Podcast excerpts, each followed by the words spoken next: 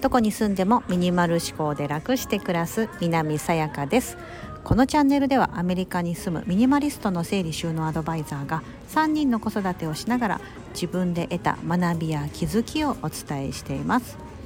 今日は量子力学と引き寄せの法則の関係性というお話をします。はい。引き寄せの法則って聞くとですねわスピリチュアルで出た出たって思われる方もいると思うんですけど私もそのいうふうに思ってました。うんですしなんかあんまりこう科学的根拠がなくってこう夢物語みたいななんかちょっとそう思われがちだと思うんですが昨今ではこれが量子力学で漢字で書くと量っていうのがあの量と質とかあるじゃないですか。あの田んぼにした何て言うんだろう里みたいな書く。その漢字の量子子は子供の子です。力が力。で学学問の学。それで量子力学という学問がありましてそこで科学的にあのちゃんと研究が進んでいるというあのその量子力学というのがあってそれと引き寄せの法則というのはですねあその引き寄せの法則の中身が解明されてきていると。うん、あのそのエネルギーとか原子とか素粒子とかそういう 科学的な言葉を使ったもので引き寄せの法則というのはですねあのちゃちゃんとその解明できるというか説明ができるというふうなことをちょっと最近知りましておおと思って。えーと、書籍から私はこれを学びました、まあ、それと付随して YouTube ででも動画がね出てたりとかするのでよくあるじゃないですか。本要約みたいな。ああいうところで出てたりするのであのちょっと説明しますと、まあ、そもそもあのこの我々人間もそうですしこの世界って何で成り立っているかというと小さな小さな素粒子って呼ばれる粒の集合体なんですよと。うん、なんか分かりやすい例で言うとガラスのコップがあってそれをバーンって割ると粉々になるじゃないですか破片が散らばってさらにそれをハンマーとかでガンガンガンって細かく砕いていくとサラサラのなんかそのガラスの塊というか砂みたいな状態になっていきますよね。でもそれをさらに顕微鏡とかでもっともっと、まあ、ハンマー叩くのはそこが限界ですけどじゃあそれをこう溶かしたりとかもうもっともっと目に見えなくなるような状態まで例えば顕微鏡とかでも見えなくなるような状態0.0000ミクロみたいな そういう世界って存在するのはなんとなく皆さん想像できると思うんですよね。うん空気とかもあのなんだろう化学用語とかでいくと水だとなんだっけ？H2O とかね、二酸化炭素は CO2 とかいうそういうふうに科学的な言葉で表されると思うんですけどそれってなんか炭素と窒素が組み合わさってだったりとかなんか酸素と何かがなってそれで結合して何になるとか。やりましたよね中高生の時にね。覚えれないみたいな。なんとか 2O とかやめてくれとかいつも思ってましたけど、うん、なんかそういうふうにあれって科学的なことなのでこう証明されていてなんかそういう現象っていうのはあのいろんなこうそういう法則にのっとって、うん、あのこの地球上では成り立っていますよと。ね、あのなんで重力があるのかとか地球の真ん中に核があってとかねなんかこうほら月と、まあ、地球上のその宇宙との関係とかあるじゃないですかいろんな。ね、それがその昨今ではもういろんなことが解明されてきて、うん、あのまあ人間はその地球には重力があるんだとか、ね、空気があってとかなんかいろんなことが分かってきてる、ね、地球は実は回ってるとか昔はそんなこと誰しも知らなかったことが今ではもう地球が回ってるのは当たり前とかしかもちょっと斜め向きながら回ってるとかね 習いましたよね。地球儀とかってねこう斜め向いてるじゃないですか、まあ、あいう類のことで量子力学っていうそういう、まあ、学問があってそこで引き寄せの法則との関係性が解かさ解かれていると。でさっき言ったその細かく細かくしていくとですね人間の目には見えなくなるその世界っていうのが存在するんですよね。ガラスの破片も小さく小さくしていくとどんどんどんどん目に見えなくなっていくんですが実はそこにはある。見えないんだけどあるっていう世界があると。じゃあこれがですねこれをその引き寄せの法則とあの引き寄せの法則って何かというと願えば叶うとかそういうふうに自分でイメージしてたり思っているとそういう現実が現れてくる。っていうのがよく言う引き寄せの法則のなんかまあセオリーなんですよね。うん。でもそれを量子力学の観点からするとあのそれは実は理にかなっていますと、うん、なぜなら人間の細胞も全てその素粒子の小さな小さな目に見えない。あの塊が集合体になって集合体になってそれが、えーとなんだっけ原子素粒子が固まって原子になって原子が何個も集まると,、えーと、電子になってとか。で電子がいっぱい集まると細胞になって。細胞がいっぱい集まると人間の体になるみたいな。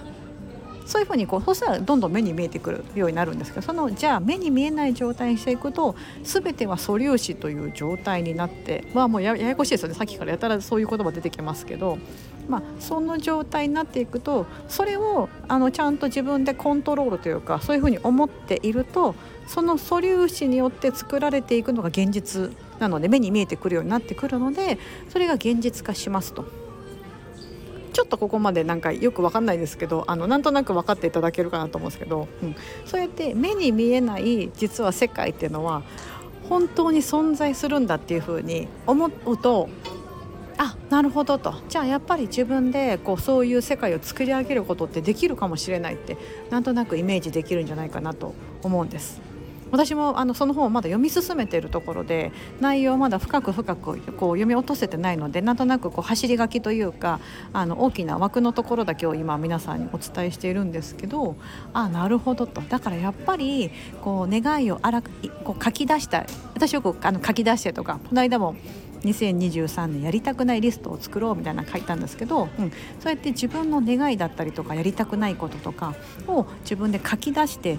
可視化してこれは見える世界ですよね。見える世界。で次はそれに対してどうするかとか考えたりとかイメージしたりとか。でもイメージは見えない世界なんですよねこれって、うん、書き出してるからその文字自体は見える世界現実なんですけどもあの見えない世界をその自分のその妄想とかイメージとかってねあの私の妄想は多分皆さんに見えないし皆さんが考えてるただのイメージっての私からも見えない、うん、書いてもらった文字にしてもらったら分かるんですけど、うん、そういったイメージというのもですね実はそのイメージから現実が作られていくって考えるとさっきの素粒子の話とねこう組み合わせていくとなんとなくあ確かになんか不可能じゃなさそうだなって思いますよね。うんだから自分が思い描くイメージできる未来だったりとかは実はそこから自分の自分がですね頑張ってこう素粒子とかをねいろんなこうこう作用することで現実になってくるとおおなるほどっていうふうになんかちょっと私はですね思ったんです。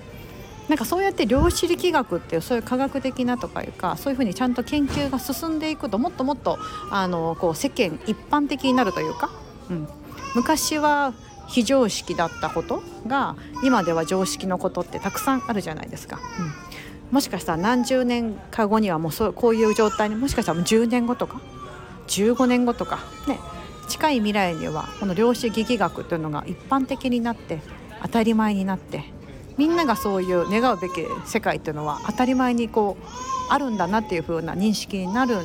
かもしれないですよね。うん、今はまだそういう状態になってないと思うので量子力学って私も今回初めてなんとなくうっすら聞いたことはあったけどもちゃんと知らなくてあそういうふうなことを研究してる学問なんだみたいなぐらいですけどもまだ私も浅はかな知識ですけどもそういうのをあの紹介してる書籍があったんです。